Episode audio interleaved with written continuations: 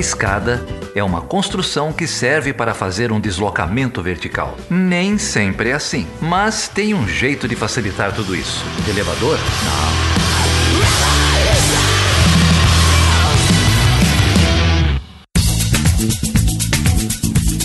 Então, Débora, trazemos hoje para cá para bater um papo um grande amigo da casa, o Henrique Zeferino de Menezes. Henrique já teve aqui no Chutando a Escada com a gente, é professor lá da Universidade Federal da Paraíba.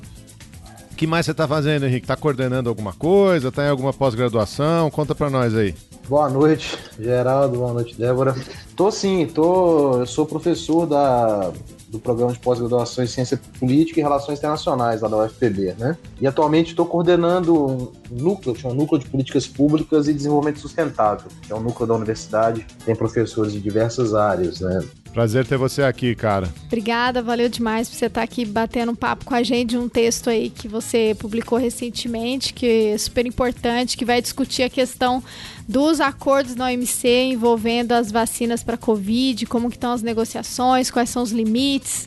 Você é um cara aí que manja tudo de TRIPS, então a gente está falando com a pessoa certa para entender aí esse acordo melhor, se ele mudou mesmo, se ele permite brechas, qual que tá esse contexto da diplomacia da vacina aí, né? Eu acho que é um tema que a gente fica bastante ansioso para entender, para tentar pensar como que isso vai poder trazer uma vacina rápido pra gente, né? Que eu acho que é a ansiedade de todos, de todas nós e todos nós aqui no Brasil, né? Principalmente. Ah, eu que agradeço, né? Sou um grande fã do Chutando a Escada, sempre recomendo para os meus alunos, conhecidos, colegas interessados, né? E é uma satisfação participar aqui, mais uma vez, né? Voltar aqui. E adiantando, da OMC não trago boas novidades, mas então vamos lá, a gente te chamou dessa vez porque você publicou um paper agora em março, né, é, no South Center, um instituto lá de Genebra, o paper intitulado The TRIPS Waiver Proposal. Não sei, qual é a tradução de waiver, Henrique? Meio assim, suspensão, é, algo parecido, é uma tradução meio... Uma exceção, uma suspensão, né?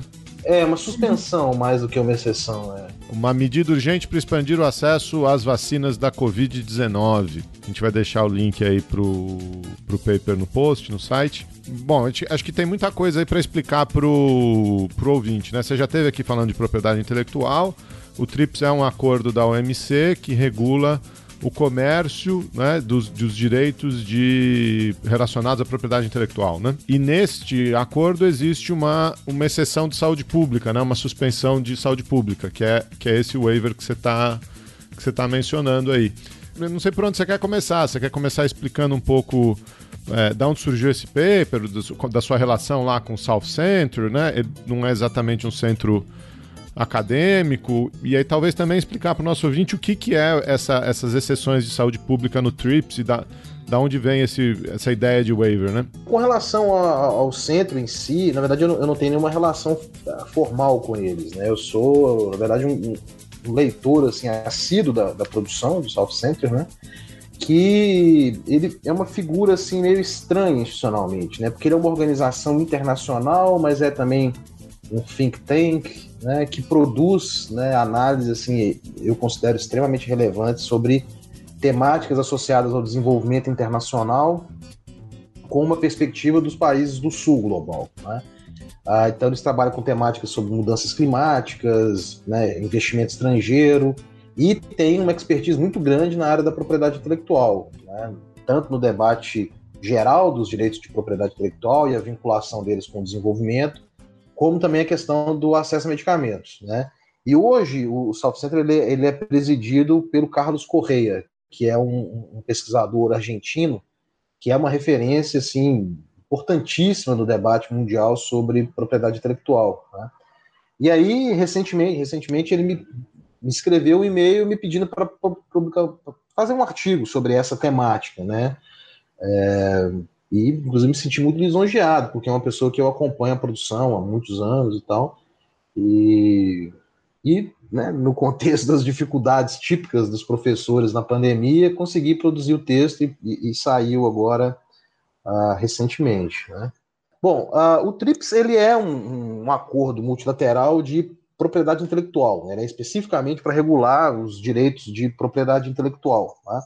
Então, a, a, assim, de forma mais geral, né, o que o TRIPS produziu como efeito né, da sua aprovação lá ao final da rodada Uruguai do GATT foi uma certa harmonização mundial, global, das regras de proteção à propriedade intelectual.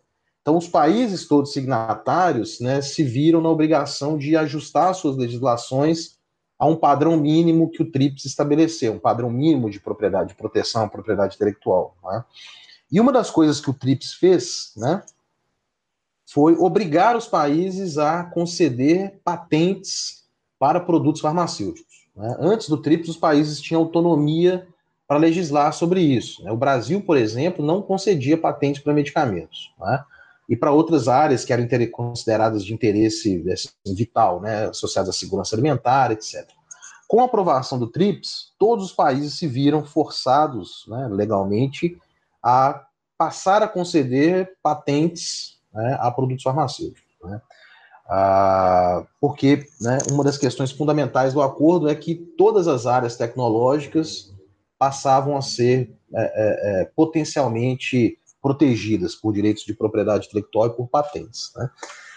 Então, isso, a partir da, da, desse momento, isso passou a gerar uma tensão mundial muito grande, né? justamente nessa uma discussão sobre os efeitos né, humanos, sociais dessa proliferação de patentes sobre produtos farmacêuticos, sobre medicamentos, etc. E a partir de então, né, uh, passaram a haver uma série de né, disputas, controvérsias, negociações, etc., para de alguma forma aprofundar ou ampliar a possibilidade, as flexibilidades e as exceções dentro do acordo para fomentar o acesso a medicamentos. Né? Então, o TRIPS ele tem, né, no seu documento, no seu texto, né, uma série de flexibilidades, salvaguardas que são gerais, né, uh, uh, mas algumas específicas a, a, ao acesso a medicamentos. Né. Uh, e em 2001 né, foi aprovada né, o que ficou conhecido como a Declaração de Doha e Saúde Pública, que acentuou novamente essa ideia de que o TRIPS não deveria ser uh, incompatível com o direito à saúde. Né? Não deveria ser um, uma, é, é, uma, barreira assim, intransponível ao direito à saúde, e dentro disso o acesso a medicamentos, acesso a vacinas, etc. Mas na prática o que a gente tem, na verdade, é um acordo que de fato ampliou as restrições né, e diminuiu o acesso a medicamentos em virtude dessa globalização assim das, das patentes de produtos farmacêuticos em geral. Né? Uh, e no caso do que está sendo negociado hoje, né, hoje, assim, né, contemporaneamente, que está no, no, texto, nessa proposta de um, de um waiver, né, de uma renúncia, de uma suspensão dos direitos de propriedade intelectual, né, ah, isso foi uma proposta do governo da Índia e da África do Sul, que depois foi subscrita por vários outros países, né, e a ideia, basicamente, era que uh, o Conselho do TRIPS aprovasse, uma, uma, né, tomasse uma decisão de suspender a observância dos direitos de propriedade intelectual uh, para todas as tecnologias associadas ao tratamento da Covid. Né? Então, medicamentos, né, uh, tecnologias né, hospitalares, vacinas, né, dados de testes, tudo que pudesse ser associado de alguma forma ao tratamento, à imunização, etc., tudo que fosse relacionado à Covid seria suspenso por um período determinado. E esse período determinado seria o fim da pandemia. Né? Ah, ou seja, seria uma suspensão temporária dos direitos de propriedade intelectual daquilo que estava associado a, ao tratamento da, da, da Covid. Né? E isso foi proposto, se não estou enganado, em setembro né, pelos dois países, e as negociações se encerraram agora recentemente com uma espécie de uma paralisação e uma impossibilidade de aprovar esse, essa proposta. Né? Então, a, a, não houve né, o, o waiver, que já tinha sido aprovado no similar em 2003, suspendendo, na verdade, um artigo específico do TRIPS, permitindo, ainda nos debates lá no início do século XXI, muito mais associados à questão do acesso a medicamentos, para HIV/AIDS, né, já tinha sido aprovado um waiver suspendendo um artigo do TRIPS e depois houve uma reforma do, do TRIPS, que foi aprovada e de fato finalizada em 2017. Mas dessa vez, né, os países né, demandantes dessa proposta não foram capazes de, uh, de conseguir essa aprovação do Conselho do TRIPS dessa proposta. Ô Henrique, mas qual que é a sua avaliação do porquê isso não deu certo? Porque é meio óbvio, né? Você está no meio de uma pandemia e aí o mínimo que se pede é uma suspensão dos direitos para conseguir o acesso. E, enfim, é meio assim, a ideia, né, você no próprio texto você coloca, né, que existia um compromisso, pelo menos do ponto de vista tipo é, do discurso, né, de que teria uma cooperação multilateral, que os países iriam cooperar para que todo mundo tivesse acesso à vacina, que é o discurso que a OMS sempre fala, que não adianta reter vacina, reter equipamento, porque é uma pandemia, então você consegue controlar no norte, isso vai prejudicar outros países, né? Outras pessoas. É tipo, que é isso, né? Vai gerar uma distribuição é, desigual das opções, né? Da, da produção da vacina. E aí, no discurso, a gente tem uma coisa e na prática a gente tem outra, né? É, qual, o que, que pode ter acontecido? Enfim, não sei se você, se você acompanhou a negociação, imagino que sim, mas. É, o que, que, pode ter acontecido? Faltou apoio de peso de países importantes aí? Enfim, conta pra gente. Eu acompanhei um pouco por relatos que vinham de, de organizações que acompanham de perto, de fato, nessas negociações, né? Bom, uh, o, argumento, assim, o argumento né, é, é, fundamental, eu diria assim, da, da, da proposta que veio né, da Índia e da África do Sul era justamente a necessidade e a urgência de acelerar a produção de insumos farmacêuticos ativos e de vacinas, de fato, para garantir uma imunização global. Né? Então, o argumento era justamente esse: a necessidade de acelerar o processo de produção e de distribuição e disseminação das vacinas. Né? E, além disso, né, uh, um ponto que era, foi muito ressaltado nas apresentações, nas argumentações, era que tudo aquilo que foi discutido, negociado, aprovado em forma de resoluções, né, tanto na Assembleia Geral da ONU, na Assembleia da Organização Mundial de Saúde, uh, que previa essa né, postura mais solidária, mais cooperativa por parte dos países, né, uh, uh, na distribuição das vacinas, no acesso às vacinas, nada disso estava sendo de fato realidade, nada estava se transformando em ações concretas. Né? A proposta né, é, que a OMS encampou né, de, um, de um pool de patentes uh, que foi uma proposta da, do governo da Costa Rica, que foi encampado por várias organizações, nunca saiu do lugar porque nenhuma indústria farmacêutica é, é, participou. Né? Então, se as indústrias que produzem as tecnologias não voluntariamente licenciam suas tecnologias, o patent pool lá não teria nenhuma finalidade. Né?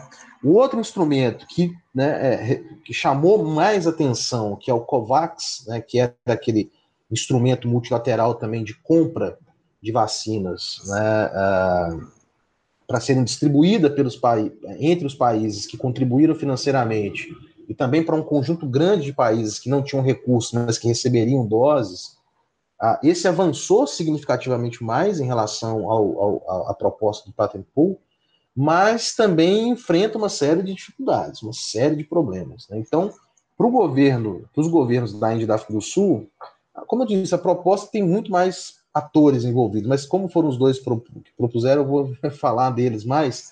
Ah, apesar desse, desse compromisso político, na prática a coisa estava estagnada. Né? E da forma como a, a, produção dos insumos e das vacinas é muito concentrada em algumas empresas, em alguns países né, que estavam produzindo, né, haveria necessidade de uma, né, de uma suspensão dos direitos de propriedade intelectual para que outros vários países que têm capacidade técnica e tecnológica para produzir vacinas pudessem contribuir nessa escala de produção. Tá? Agora, por que, que, a coisa não funcionou? Pela mesma razão de que muitas coisas associadas à propriedade intelectual não avançam, porque há uma barreira assim quase que é, é, intransponível pelos Estados Unidos, né, União Europeia, Japão, em relutar até os últimos momentos em conceder qualquer tipo de flexibilidade de direito de propriedade intelectual. Tá? A novidade nesse caso agora foi a, o Brasil mudando de lado, né? depois de um histórico aí de ativismo importantíssimo no campo do acesso a medicamentos, né, no âmbito da OMC, da OMS, etc., o Brasil, pela primeira vez, aderiu ao argumento e à posição dos Estados Unidos, da Europeia e do Japão e se colocou contrário a, a, a, essa, a essa proposta. Né? Então, assim, a, a, em termos bem gerais, né, a dificuldade é um pouco nesse sentido, e não é nenhuma novidade. Né? a, o caso do acesso a medicamentos para HIV AIDS também foi a mesma coisa. Foi uma, foi uma disputa política muito longa, muito dura, com uma relutância muito grande dos Estados Unidos né, em conceder e, a, e aceitar. E, e, e, esse é quase um padrão mesmo de negociações. Né? Esses países eles têm uma posição muito dura e muito fechada, né? e os Estados Unidos mais que os outros. O Chutando a Escada conta com apoio financeiro dos seus ouvintes. Para saber mais, acesse chutandoaescada.com.br barra apoio.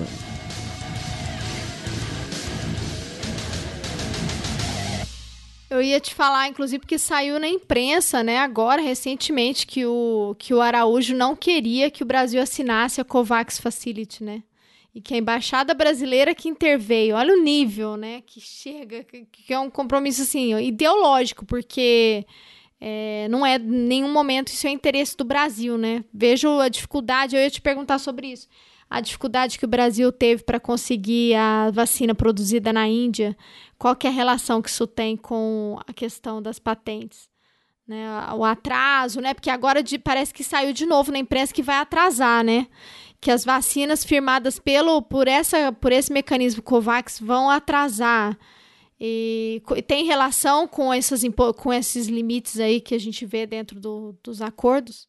Tem, acho que tem sim, mas assim, mas com relação ao Covax e, e, e, os atrasos, etc., tem, tem vários elementos aí, eu acho que são importantes. Né? Um, no caso específico do Covax, ele passa por uma dificuldade hoje, que é só explicar rapidamente o que, que é o Covax. Né? Os países, eles uh, contribuíram financeiramente com esse fundo que é organizado e gerenciado ali pela Organização Mundial da Saúde. Gavi, né? Vacina Alliance, Exatamente, essa galera, né? é? Gavi e, o CEP, né? Que é o Coalition for Preparedness, é, não vou lembrar agora o nome exatamente, mas os países né, faziam investimentos e aí você tinha um mecanismo em que o, a COVAX fazia compras antecipadas ou promessas de compras para várias né, empresas que pudessem fornecer vacinas. Então, era um mecanismo que buscava estimular a produção né, e acelerar a produção das vacinas pela, a, a, pela compra antecipada, né, e ao mesmo tempo evitava o risco de, né, como eu falo, colocar todos os ovos numa cesta só e essa vacina não ser aprovada. Então, comprando de várias ao mesmo tempo, você teria segurança de que isso seria disponibilizado, que teria acesso às, às vacinas, né?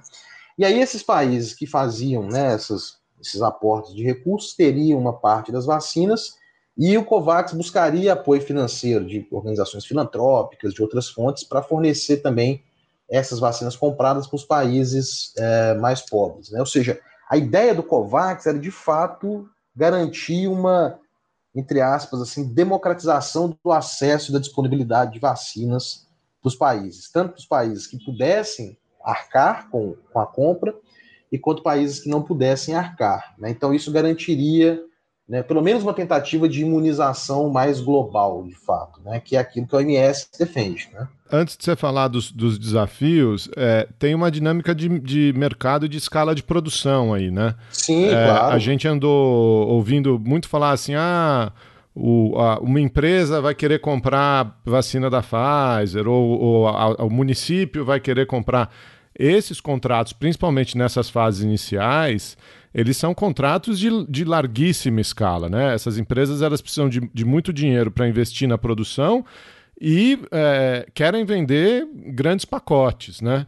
É, então, por mais que o governo dos Estados Unidos ou da Alemanha ou de um país rico tenha essa capacidade de chegar lá e, e fazer um contrato de, de milhões de doses, é, os países mais pobres não têm é, essa capacidade, principalmente dessas vacinas mais caras, né, das empresas mais caras. Então, o COVAX servia como, como esse, esse pool mesmo, né? É, arrecada recursos e aí consegue colocar essas ordens de compra antecipadas é, para vacinas que serão distribuídas para países que, que não teriam essa capacidade de, de, de, de, ser o primeiro da fila, né? Isso, exatamente. E a ideia era justamente é, é, a, proposta era distribuir uh, vacinas proporcionalmente à população também. Então, assim, seria, por exemplo, 20% da população do mundo imunizada via COVAX. Né? Então, seria uma compra realmente muito grande. Ou seja, é um, é um mecanismo de mercado para lidar com um problema público. Né? Basicamente, seria isso uh, a COVAX. Mas o problema, um dos problemas enfrentados pelo COVAX foi justamente né, a, a não participação de muitos países desenvolvidos né, que passaram a fazer né, as compras antecipadas de forma unilateral ou de forma bilateral. Às vezes utilizando até mesmo de pressões políticas né, diretas sobre as empresas. Né? Então, a, o, o, o que tem sido relatado ultimamente é que esses atrasos na COVAX é que a COVAX não consegue comprar as vacinas que ele pretendia comprar. É por conta dessa corrida que tem muitas pessoas que chamam de nacionalismo da vacina, né? Muitos uh, países fazendo essas compras antecipadas em volumes gigantescos e direcionando a produção para poucos, poucos países, né? Um dos casos que é tá na imprensa, pode olhar, pode é, que é, que é o caso do Canadá. O Canadá já comprou antecipadamente um, um volume de vacinas aproximadamente nove vezes a população canadense. Isso, é como Não, se é fosse eu... um, um COVAX unilateral. Comprou de todas as empresas, uhum. praticamente, um volume muito grande. Então, tem sido, tá, tem havido uma drenagem das vacinas, das doses, para poucos países, né, que tem essa capacidade de, de compra, né? E aí tem alguns sites bem interessantes que mostram esses os acordos, né, firmados entre as empresas e os países, né, que têm acompanhado isso de uma forma sistemática, né? ou seja, a quantidade de, pré, de acordos antecipados feitos pelas, pelas empresas e quem são os destinatários né, dessas, dessas doses. Eu tinha lido que a União Europeia também fez uma reserva assim absurda, né, para um número muito muito maior do que a população. Sim, Estados Unidos também. Agora, no caso da Covax, nem todas as empresas aderiram à Covax, né? Então tem empresa que não vende diretamente para a Covax, né?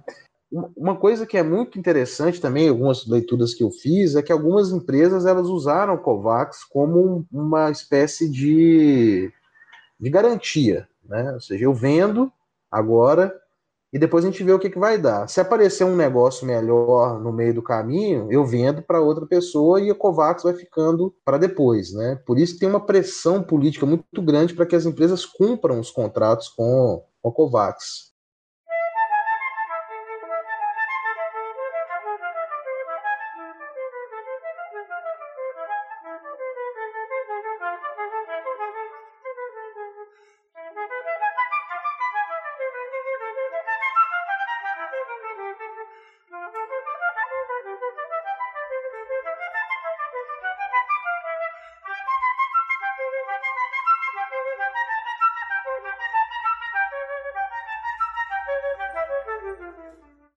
Te fazer uma pergunta com relação a. Você falou assim, tradicionalmente, né, os países que rejeitam os acordos, que rejeitam a questão de suspensão de direitos são os Estados Unidos, União Europeia e Japão, né? Mas aí eu tava, eu tive lendo na imprensa que eles citaram muito quem foi contrária à, à, proposta pela África do Sul e da Índia foi Estados Unidos, União Europeia e Suíça. O que, que é Suíça? Tem uma explicação assim para isso? Tem, a Suíça tem uma indústria farmacêutica importantíssima também, né? Nesse caso específico dessa proposta, a Noruega também foi contra, e alguns outros países desenvolvidos, mas quando a gente olha em geral, né, Estados Unidos, União Europeia e Japão, historicamente, eles caminham juntos, pelo menos desde os anos 90, né, depois do TRIPS. Né? Nos anos 80, o Japão era um pouco alvo até dos Estados Unidos, né, nessa temática, mas agora não, é um país extremamente ativo junto com a União Europeia e Estados Unidos na defesa dos direitos de propriedade intelectual de forma bem, bem irredutível. É, eu vi aqui que eles fizeram uma reserva no Japão de 120 milhões de doses, mas isso aqui nem sei se é notícia de setembro do ano passado, certamente avançou mais, né? O Japão, eu acho que está em, é, em torno de 300 milhões, né? Fala pra gente aí o que, que você acha aí dessa diplomacia brasileira ou da ausência dela, né?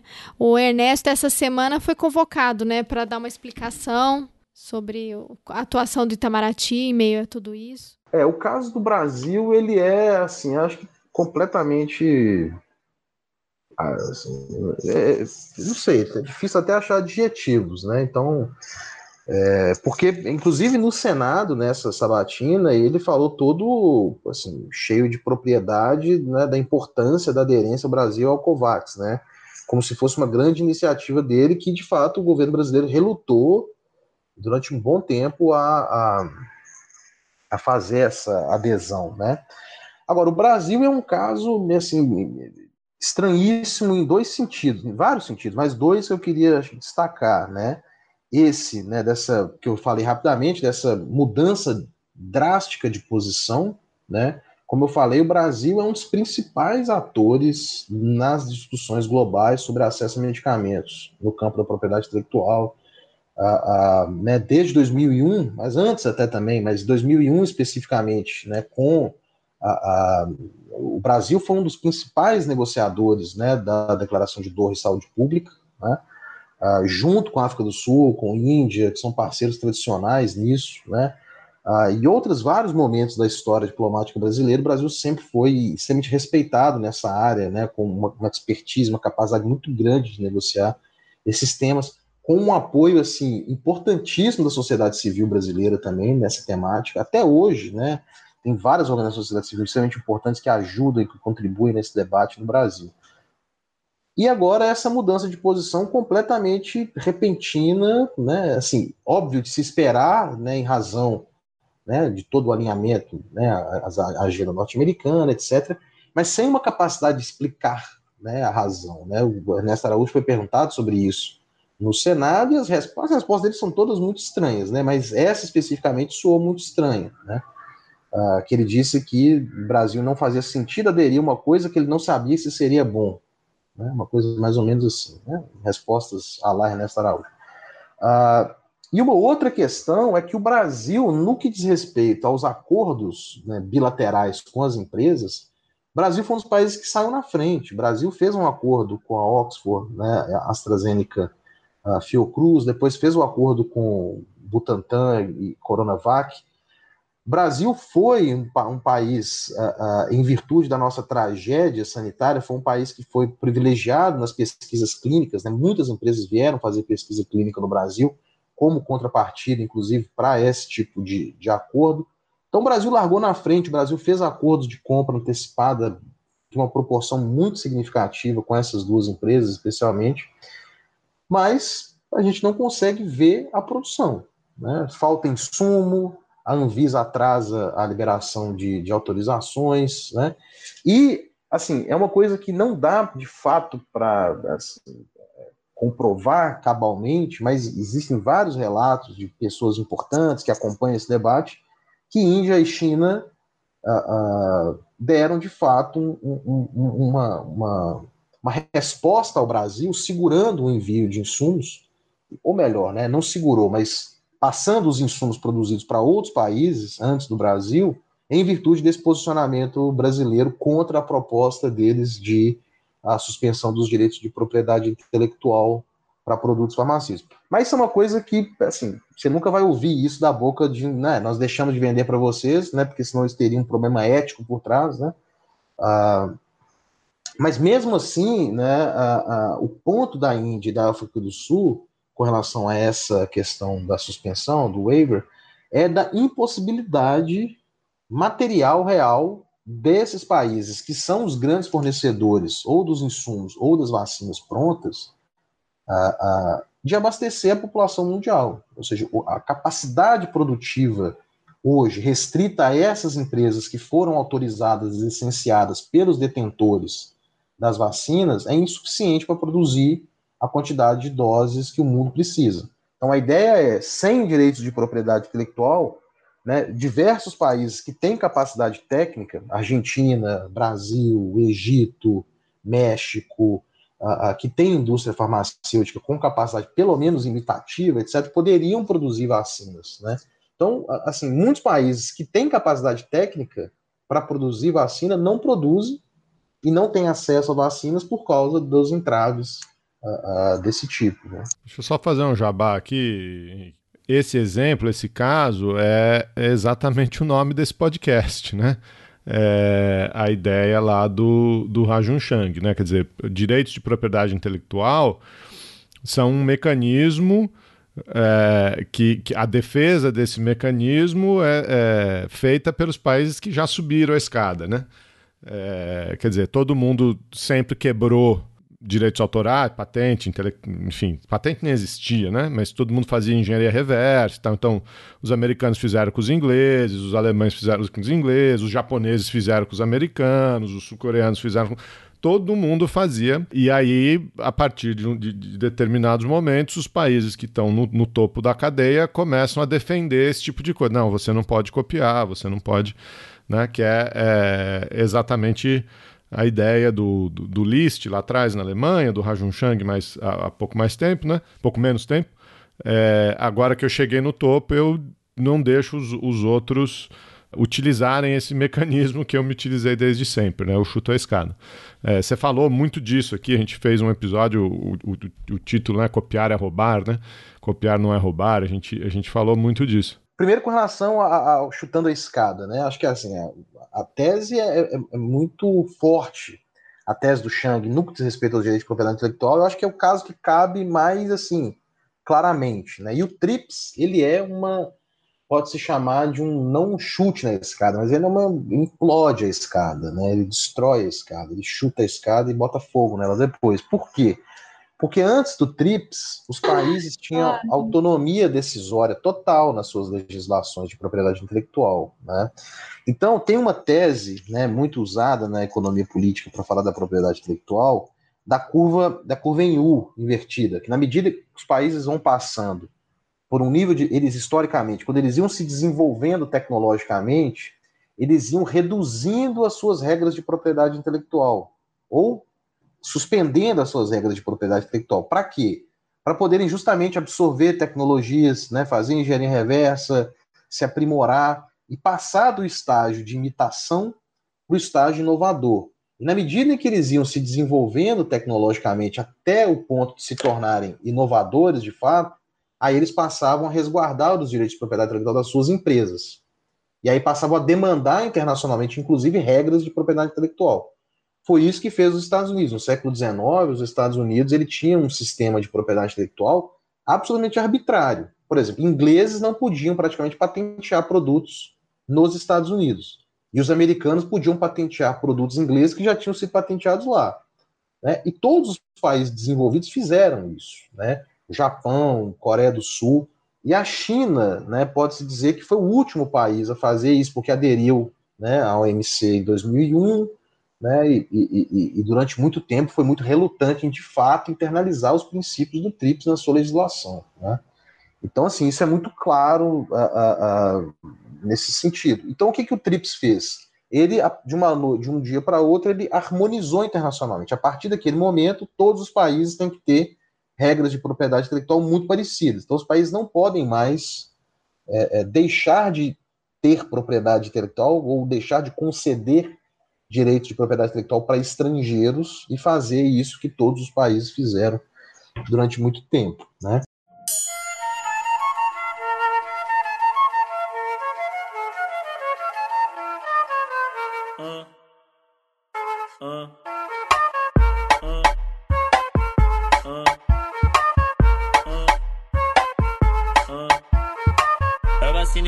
que mexe com a mente de quem tá presente.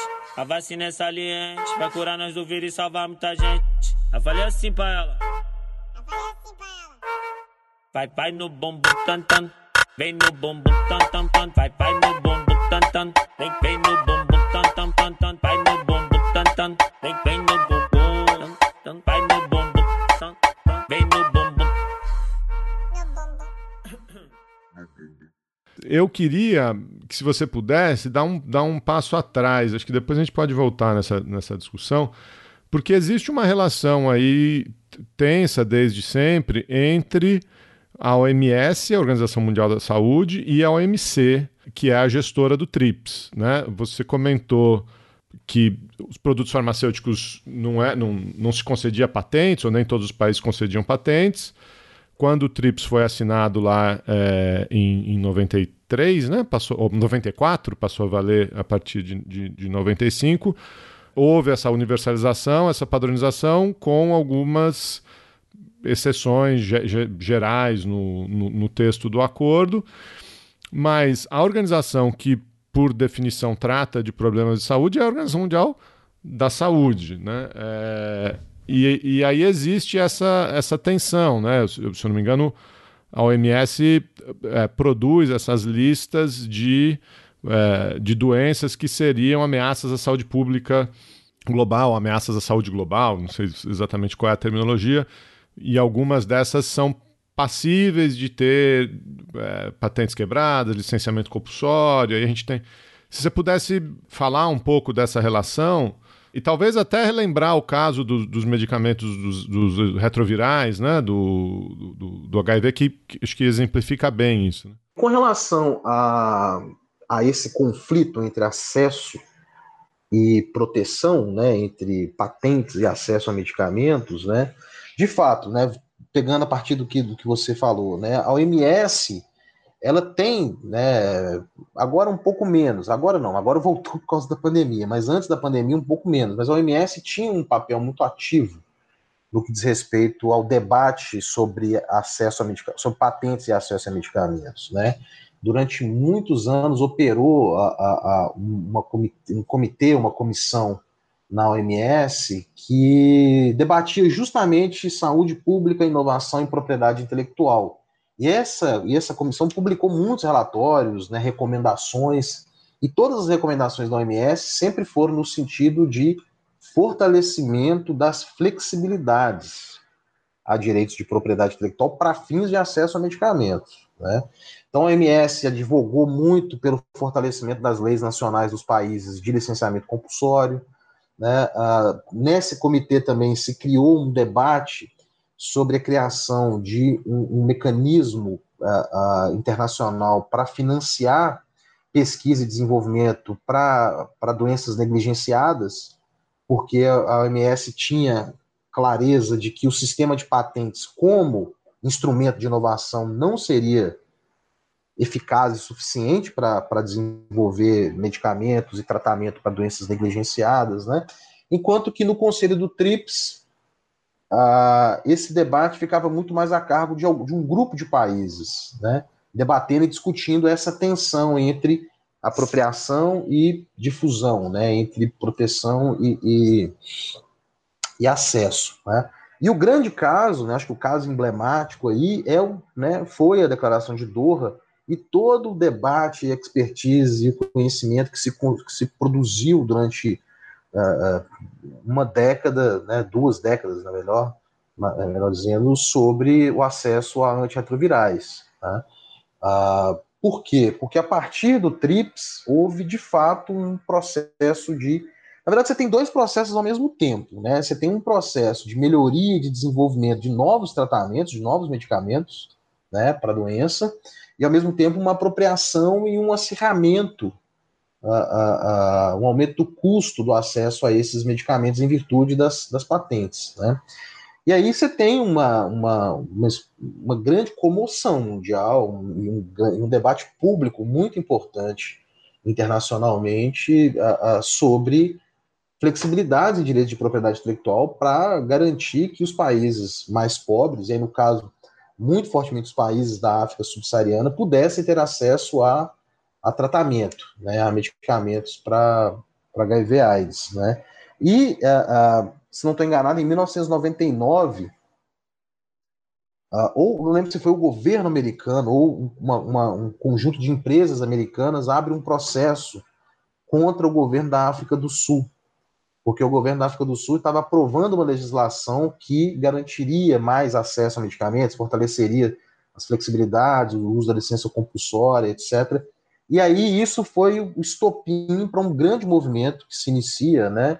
Uh, uh, e aí tem até relatos de negociadores falando que os americanos que eles estavam malucos, né, de fazer uma, uma pressão desse tipo, que eles estavam processando, né, um país que estava flagelado pela AIDS, o presidente era o Nelson Mandela na época, vocês estão fazendo tudo errado em termos de opinião pública, né? E isso começou uma movimentação muito grande. E aí, em 2001, os Estados Unidos abrem um painel contra o Brasil na OMC, uh, ah, alegando que um artigo da legislação brasileira era incompatível com o TRIPS e que isso abriria espaço para é, é, é, infração de direito de propriedade intelectual, né?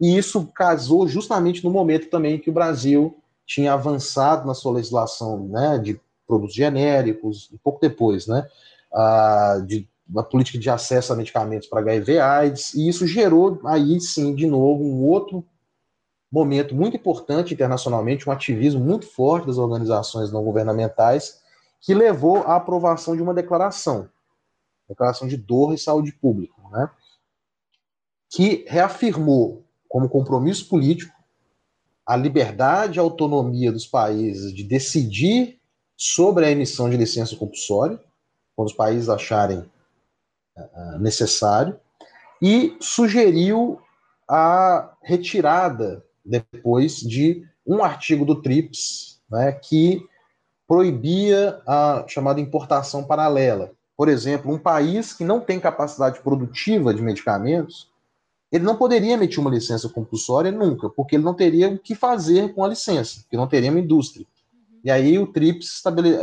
essa proposta de 2003 do waiver desse artigo era de que um país desenvolvido poderia produzir um medicamento para abastecer então esse país em crise, né? Uh, e essa mudança na, na, regra do TRIPS só foi de fato internalizada em 2017, quando um conjunto de países necessários lá é, é, é, ratificou a decisão. Né? Mas por detrás disso tem uma série de controvérsias sobre da relevância dessa, dessa reforma, se ela de fato produz né, é, é, efeitos. Né? Mas o caso né, uh, do HIV/AIDS foi um caso muito marcante né, e foi um processo de aprendizado muito grande para todos os atores nesse, nesse sentido. Né? Gerou também outras movimentações, como o, o MPP, o Medicines Patent Pool, que é um, um um pool de patentes que funciona para algumas doenças específicas, né? inclusive medicamentos para HIV/AIDS, que são empresas que uh, uh, licenciam voluntariamente as suas patentes para a produção mais generalizada de alguns medicamentos, né? para HIV, para tuberculose. Ô Henrique, mas aí só para só lembrar desse caso aí do, sobre patentes, que foi bem emblemático, no caso dos Brasil e Estados Unidos, isso foi parar na OMC mesmo, né? Gerou um contencioso. Foi, OMC, é. Mas os Estados Unidos, depois da repercussão, ele retira o painel, né? Ele, ele, ele abre mão do, do litígio, né? É, eu ia, te, eu ia fazer uma pergunta muito nesse sentido. Qual que é a relação de, com o MS, né, nesse debate dentro da, da OMC? Porque a gente também tem já um tempo observado que as negociações lá andam bem travadas, né? E aí eu te perguntar especificamente nessa temática de saúde pública global, como que tem sido as interações da, da OMS com a, com a OMC, né, nesse debate de, de patentes. Para entender um pouco mais, porque, assim, para mim, assim, eu que sou leiga nesse tema, eu não pesquiso o tema, eu acho muito, assim, absurdo numa situação que a gente está de pandemia, os países não cederem para uma questão que é essencial e que vai ter impacto na vida de todo mundo, né? Porque o Brasil virou aí um caldeirão de, de, de variantes, né?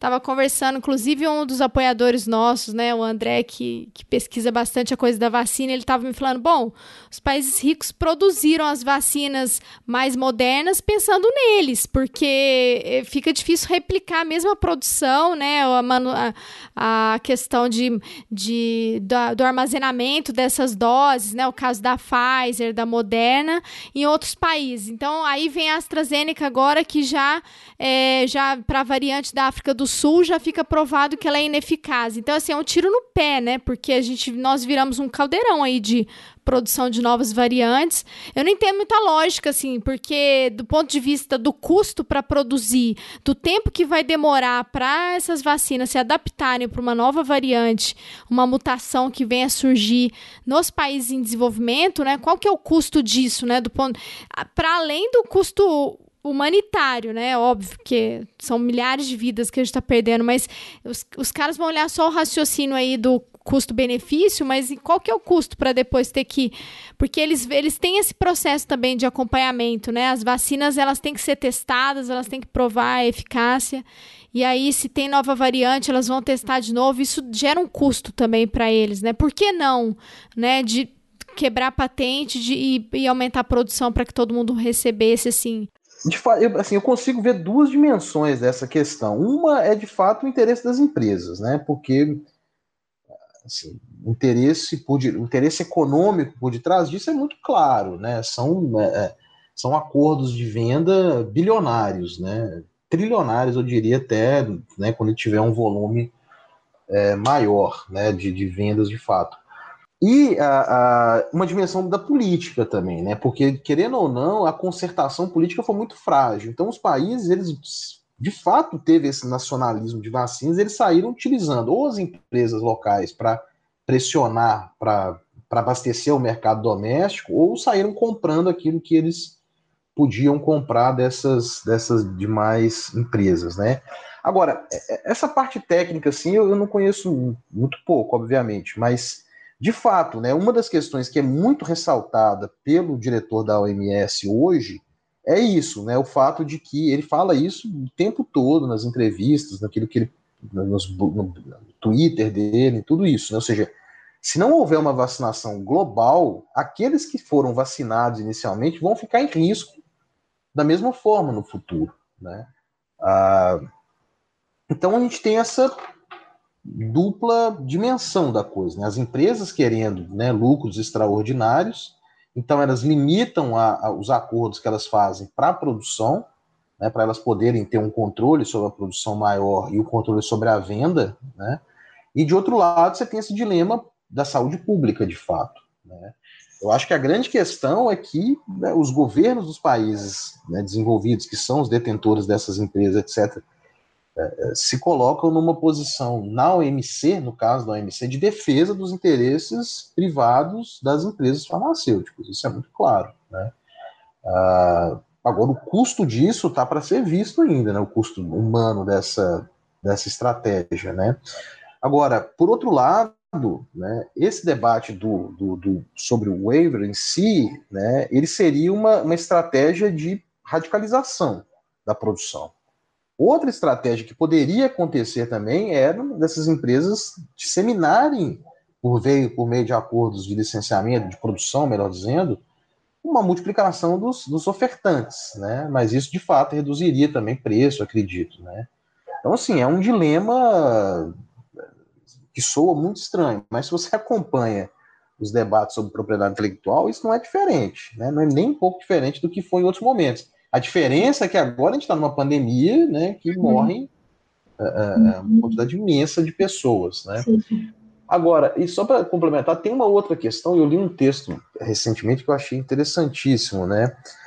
Que é basicamente o seguinte, né? A, a, o sucesso empresarial de uma empresa que desenvolve vacinas depende também do sucesso da pandemia. O que, que isso significa, né? Ou seja, se, quando você tem surtos, né, como foi o H1N1 e outras, como a, as empresas começam a desenvolver a vacina, a pandemia murcha, né, elas param o processo de desenvolvimento. Agora, como a gente tem uma, uma pandemia que é um sucesso global, né, é o fator que gerou, inclusive, o, a, o, o fato de acelerar o processo de desenvolvimento né, de uma vacina, né? E agora são lucros extraordinários. Os caras estão nadando de braçada, né?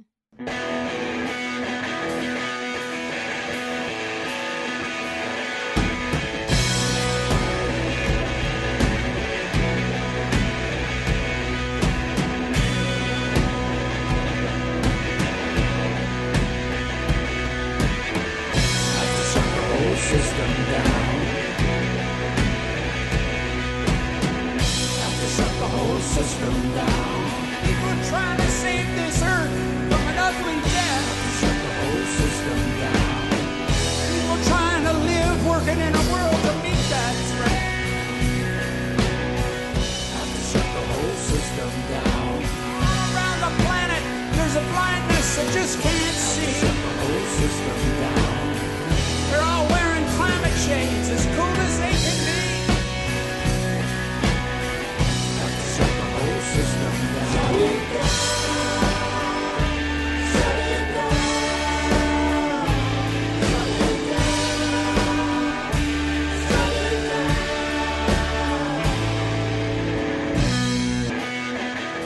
Esse comentário que você fez antes, né, Henrique, do o, o, sucesso da empresa depende do sucesso da pandemia, a culpa não é nem da empresa nem da pandemia, né? É do capitalismo, né? Porque é o, e do é modelo, é. é. E do modelo de inovação, sim, né? É, é, é, isso, essa lógica neoliberal que o mercado regula tudo. Estamos nessa merda por causa disso, desde o início, né? Assim, quando se discute propriedade intelectual no âmbito assim da, da economia política internacional, a grande questão é essa, ou seja, o sistema em geral optou por criar um, um, uma, uma, um modelo global de inovação que é baseado na patente. Ou seja, é claro, existem financiamentos públicos, etc. Mas a lógica de inovação é essa: olha, a empresa inova, coloca um produto no mercado e obtém um período de monopólio. Então, o que, que vai determinar os interesses das empresas farmacêuticas? São as doenças, as enfermidades, né, os perfis epidemiológicos de quem tem recursos para comprar medicamentos. Né? Então, hoje, os dados, eu não, não sei de cabeça, mas o mercado de Estados Unidos, Canadá, Europa e Japão representa aproximadamente 90% do comércio e da comercialização de medicamentos. Então, o que define a estratégia de inovação da indústria farmacêutica são esses três blocos, né? Japão, União Europeia, Canadá e Estados Unidos. É o que determina a estratégia de inovação das empresas. Então, por isso que você tem as chamadas doenças negligenciadas, porque ou são né, é, é, é, endêmicas em países que não têm sistemas com capacidade de compra, ou são ou afetam pessoas muito pobres que não vão comprar. Então esse já é um problema. Então você tem um subfinanciamento da pesquisa e desenvolvimento nesses segmentos. Então você precisa de iniciativas filantrópicas, parcerias público-privadas, etc. para isso. Né? Ah, e no caso das emergências sanitárias, né, das pandemias, de novo, né, ficamos reféns da inovação privada, com fins privados e buscando lucro. Porque esse é o modelo que a gente tem. Né? Esse é o modelo que a gente tem. Na OMS tem vários debates, discussões sobre né, priorização de determinados né, é, medicamentos, vacinas, etc. Mas quando você vai ver, não tem a pujança de fato para inovar que as empresas, que as mega empresas privadas têm.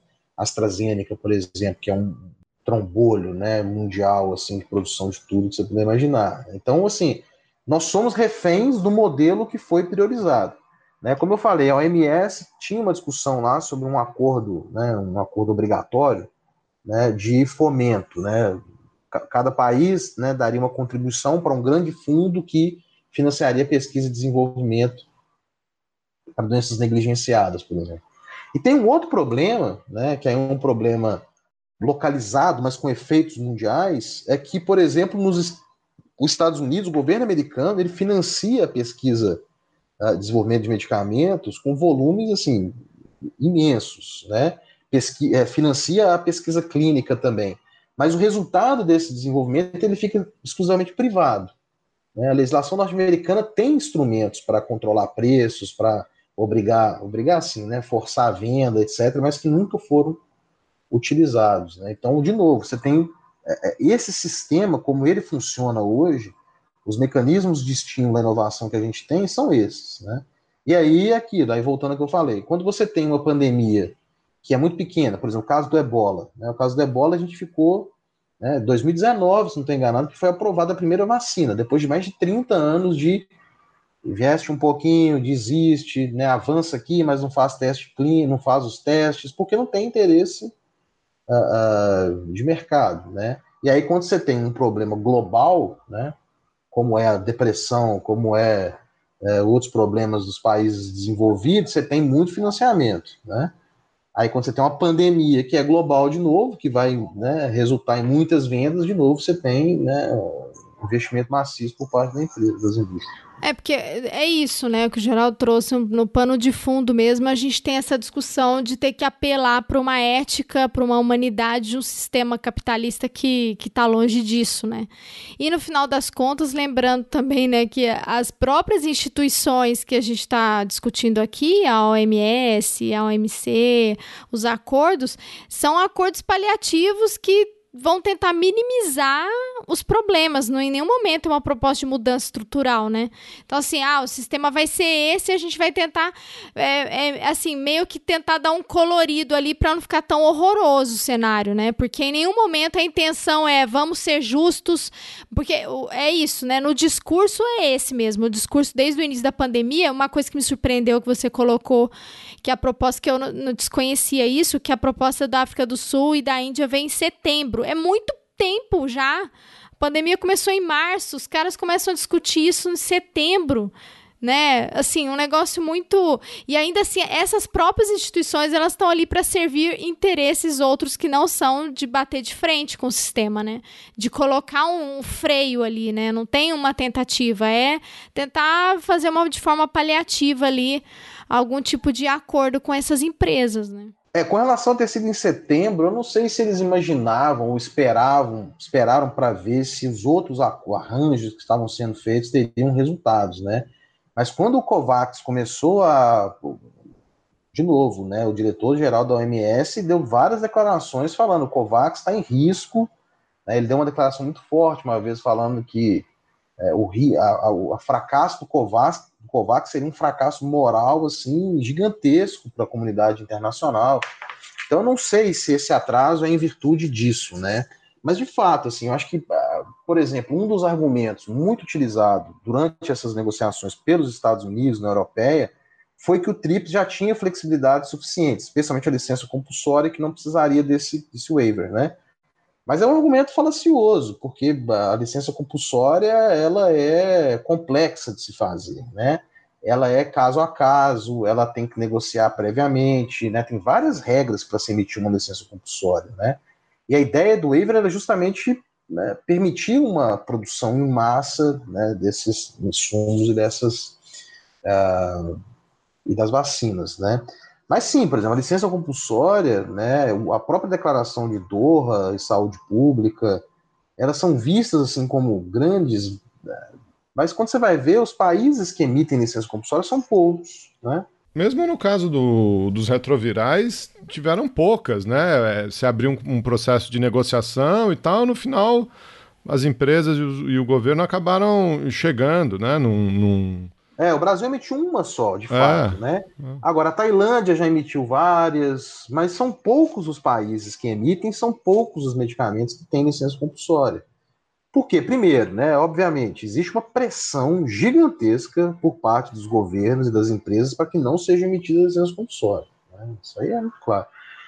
São poucos os países que têm capacidade, de fato, de emitir uma licença compulsória e conseguir produzir o medicamento. Né? É, então, assim, é uma flexibilidade muito pouco flexível, é muito pouco transformadora assim, da, dessa realidade, né? da apropriação, do custo, do preço. Né? etc. Então, de fato, assim, é, é um verniz sobre um sistema que nos coloca presos a, de, a interesses, a estratégias e a opções e decisões que são voltadas a, a, a são feitas por empresas privadas voltadas ao, ao lucro.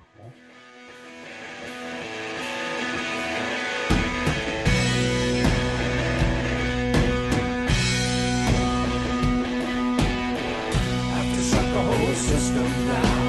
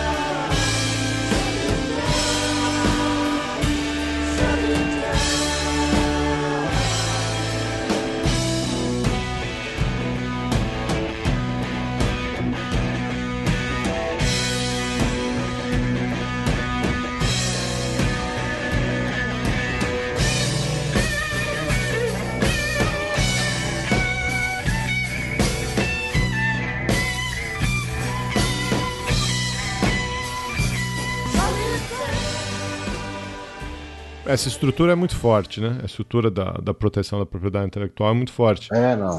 Eu ia te perguntar se você via algum cenário assim de. Mudança? É, que a calamidade chegasse num nível que, que as pessoas resolvessem intervir, os governantes resolvessem intervir, mas me, me parece que pela, pela, sua própria narrativa aí do que aconteceu no Ebola.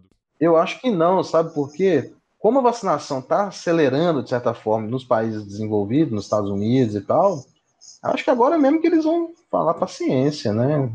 E o que vai acabar acontecendo, você me corrija se eu estiver errado, mas o que vai acabar acontecendo é um, um redirecionamento dessa, desse excesso, né? É... Sim. Compraram nove vezes, duas, seis vezes o que, o que precisava, vão usar as de melhor qualidade, as de pior qualidade vão acabar, vai acabar virando ajuda Exatamente. humanitária. Né? O Canadá, por exemplo, o Canadá sofreu muita pressão da opinião pública e o, pres... e o... Trudeau, primeiro-ministro. Exatamente. É, ele disse que tudo que sobrar eles vão doar. Mas o problema é quando vai sobrar, o que que vai sobrar, quem vai pagar esse transporte, quem vai entregar, como é que isso vai chegar nos países? Ou seja, né, Exato. É... Não, e aqui no Brasil, eu, a gente desanima muito, porque também vocês devem ter visto aí, nessa semana já estourou os empresários mineiros aí tomando vacinas escondidas em Belo Horizonte, da faz, é então, na minha terra aqui, né?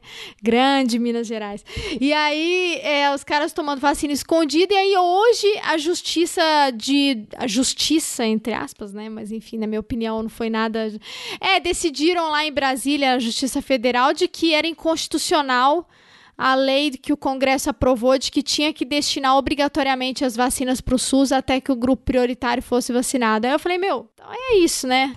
Não, que acho um, um dos efeitos que a gente pode esperar, eu diria, para o longo prazo, é que essa tendência das, dessas compras antecipadas por parte dos países desenvolvidos, uma coisa que vai acontecer de fato é o atraso de uma boa parte do mundo em ter acesso a, a vacinas, né? E o risco da gente ter uma perpetuação né, da, da, da, pandemia em várias regiões, né? Se a gente pega essas, esses, esses mapeamentos que estão sendo feitos, tanto de compra quanto de vacinação, de fato, Existem partes do globo assim que está zerado, ou seja, a África subsaariana em vários países que não tem nenhuma vacinação ainda e nenhuma perspectiva de vacinação, que são totalmente dependentes né, do COVAX e de outras iniciativas, que o fracasso delas vai gerar essa, esse retardo significativo. Né? Algumas previsões que foram feitas, assim, algumas análises, falam que ah, alguns países no final de 2024 vão ter imunização. Né?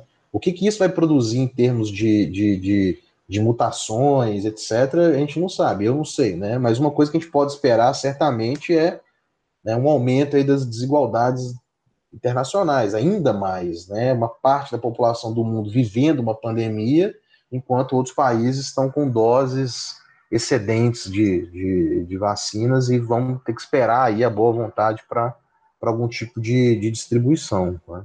É, me, me, ocorreu outra coisa que, que, hum, principalmente no começo da pandemia, quando a gente discutia muito a origem do vírus, etc., é, ficou muito claro que não foi feito um, um, investimento em saúde pública global no sistema multilateral de, de identificação, de prevenção, de cooperação, e que essa pelo nosso próprio desenvolvimento tecnológico, pela ocupação das áreas do mundo, pelo aquecimento global, que essa poderia ser a primeira de várias, né? E provavelmente será, né? A gente provavelmente verá outras pandemias nas próximas décadas.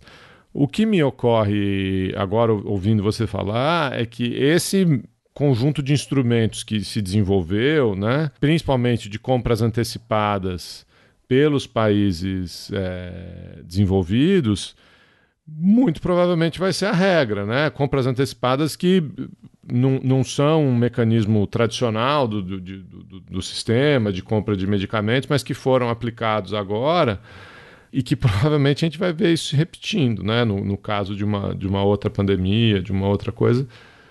Parece que o, o traçado está arriscado já, né? É, eu sou tão pessimista quanto, só não queria expor isso aqui, mas de fato, ou a gente tem uma mudança dramática né, nessas questões todas, né? Pensar a questão da sustentabilidade, né, urgentemente, né? Porque essa vinculação entre né, consumo alimentar, devastação ambiental, né? Tá tudo muito imbricado, né? né? Crescimento desordenado das áreas urbanas, isso tudo está associado a, a, a, a, esse problema que a gente está vivendo, né? E esperar uma resposta só por parte da tecnologia, ah, não, a gente desenvolve uma vacina. A gente está vendo, a gente desenvolveu uma vacina até rapidamente, né? Mas o estrago até chegar na, na imunização é, é, muito grande, né? Então, assim, eu acho que o desafio para o futuro, se a gente quiser pensar em mudanças de fato, é que esse debate, que eu não conheço tão bem assim, tem pessoas que sabem mil vezes melhor do que eu, né, de segurança da saúde global, tem que ir além dessas questões associadas a alerta, a controle, né, e, e, e avançar muito mais fortemente nesse debate sobre as causas e os problemas, né, a desigualdade, né, o acesso à água, a questão ambiental, a questão alimentar, todas essas são questões urgentes que a gente precisa olhar com muito mais atenção, né? Porque de fato, se a gente for esperar a tecnologia e a coordenação política, né? Que como a Débora pensando, a boa vontade das empresas e dos governos para a gente ter eh, a, as resoluções do problema, a gente vai estar muito, muito em maus lençóis, né? E aí, por outro lado, eu acho que nacionalmente também cabe né, a gente pensar né, a necessidade urgente de fortalecer o Sistema Único de Saúde de novo, né? A, a pensar a questão da segurança alimentar, ou seja, tudo isso está associado e isso tem, tem que ser urgente. Eu acho que a, a, saúde pública ela é um, um, ponto assim que a gente vai ter que olhar, acho que mais do que nunca, entender essa a centralidade da saúde para a economia, inclusive, né, para a sociedade, para tudo mais. Né?